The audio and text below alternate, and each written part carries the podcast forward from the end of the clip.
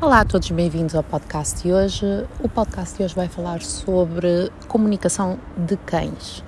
Infelizmente, ainda existem muitas pessoas que, sem estudar uh, e sem, uh, mesmo de uma forma autodidata, ou sem procurar ajuda profissional para tentar entender o que é que um cão está a comunicar, assumem uh, de uma forma livre que percebem aquilo que o cão está a dizer. Agora, claro que há, existe, existem imensos sinais que realmente todos nós conseguimos identificar como sendo sinais de comunicação e sabemos mais ou menos o que eles querem dizer. Uh, quando um cão arreganha os dentes ou rosna, ou quando tenta morder, um, nós sabemos que o cão uh, está a apresentar aquilo que nós denominamos como comportamentos agressivos e, portanto, o melhor será afastarmos-nos. Nós sabemos que quando um cão tem a, a, a, cauda toda para dentro, orelhas para trás e está encostado a um canto, está a oferecer uh, uh, comportamentos que comunicam medo. Uh, mas não são esses que realmente interessam no sentido uh, do podcast de hoje. No podcast de hoje interessa-me uh, abordar os sinais que os cães dão muito antes desses, que, que eu diria que esses já são o cão que está a falar muito alto. Uh, antes disso, o cão normalmente já comunica de uma forma muito clara para quem sabe identificar os sinais e infelizmente esses sinais são uh, comumente ignorados por falta de uh, conhecimento. Por exemplo, o cão, uh, antes de mais, é, é, importante dizer que todos os sinais comunicacionais devem ser interpretados em conjunto e de acordo com o, o contexto.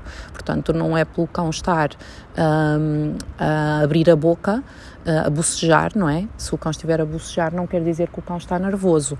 Um, ele pode ter acabado de acordar e tirado uma soneca em casa e boceja. Isso não quer dizer que ele está nervoso, quer apenas dizer que ele acabou de acordar. Mas se ele estiver no veterinário e começar a bocejar, isso já é um sinal de stress, ansiedade, porque uh, claramente ele não está com sono subitamente quando chega ao veterinário, ele está é, a comunicar stress e ansiedade. Portanto, é importante não só o contexto, como também o, res, o restante dos uh, sinais comunicacionais do cão. Uh, um, da, um dos que é mais confuso ou que é mais confundido pelas pessoas é o abanar a cauda. As pessoas dizem, ah, ele ladra aos cães ou ele ladra às pessoas, mas a cauda está a abanar. A cauda a abanar nem sempre quer dizer que o cão está feliz ou contente, como nos é, uh, como a maioria das pessoas pensa ou como nos é ensinado via verbal pelo, por outras pessoas. Uh, o abanar da cauda uh, tem variados significados. Por exemplo, o último estudo que saiu sobre o abanar da cauda determinou que quando a cauda abana mais para a esquerda do que para a direita, quer dizer que os que os cães um, estão mais felizes ou têm uma afinidade maior com o estímulo ao qual estão a abanar a cauda. Mas estes pormenores realmente são, são coisas que não são tão importantes, mas isto era só para vocês perceberem até que ponto é que o abanar da cauda está desenvolvido. Um, por exemplo, o abanar da cauda, uh, se for para cima ou a direito, com a cauda para cima ou a direito, uh, e a cauda estiver mais ou menos rígida e depois, obviamente, analisando o restante contexto e as restantes sinais comunicacionais do cão, conseguimos perceber que não é pelo cão estar a abanar a cauda que está feliz. Então, um cão que está a abanar a cauda dessa forma, uh, que tem o corpo rígido, uh, que está a ladrar e as orelhas para trás, é um cão que está a oferecer sinais nitidamente uh, agressivos, ou seja, um sinal de que qualquer tipo de proximidade acima daquilo que ele consegue tolerar pode desencadear uma mordida severa. Ou uma mordida, pode não ser severa. Um, mas existem outros sinais, como por exemplo o cão ter a boca fechada não estar a arfar ou não estar com a boca relaxada, como costuma estar, é um sinal normalmente muito uh, fácil de. Uh, muito fácil, peço desculpa, muito fácil de perceber que o cão não, não está uh, uh, confortável.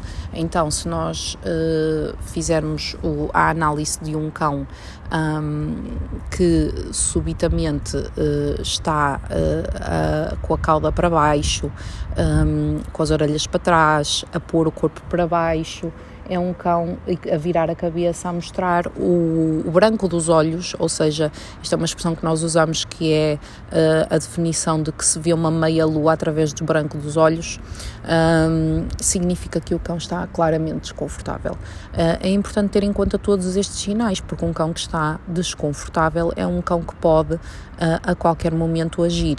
Uh, portanto, é, eu acho que é crucial, se não fosse, uh, eu até sou daquelas que, que, como profissional, acredita que deveria ser obrigatório qualquer pessoa que vai ter um cão uh, estudar um pouco sobre comunicação dos cães, porque existem muitas mordidas, muitos incidentes, muitos problemas que poderiam ser evitados se as pessoas conseguissem perceber aquilo que o cão está a dizer com a devida antecedência um, e também evitar antropomorfizações, por exemplo, um, o cão que, que, que, está em cima do sofá e que começa a apresentar sinais de, de não querer sair do sofá quando a pessoa começa aos berros com ela a dizer sai, sai, que eu quero que saias daí, eu quero me sentar aí. Isto para, é visto para o cão como um ataque, porque ele não está a fazer nada de mal, ele está só sentado em cima de um sofá uh, um sítio fofo que cheira ao tutor e que é quente e que é o que está mais próximo do tutor. Portanto, as intenções do cão são as mais uh, inócuas possíveis e se são apresentadas com ou confrontadas neste caso com berros e posturas uh, do tutor muito ameaçadoras, o cão pode se sentir ameaçado e responder com comportamentos agressivos, como ladrar de volta ou até começar a reganhar os dentes. Um, e obviamente que o ele não sair do, do, do sofá não tem nada a ver com uh, o que muitas pessoas pensam que é uma guerra de, de, de vontades, mas sim apenas uma, uma má comunicação. Portanto, um, apostem em uh, ler bons livros sobre comunicação de, de cães.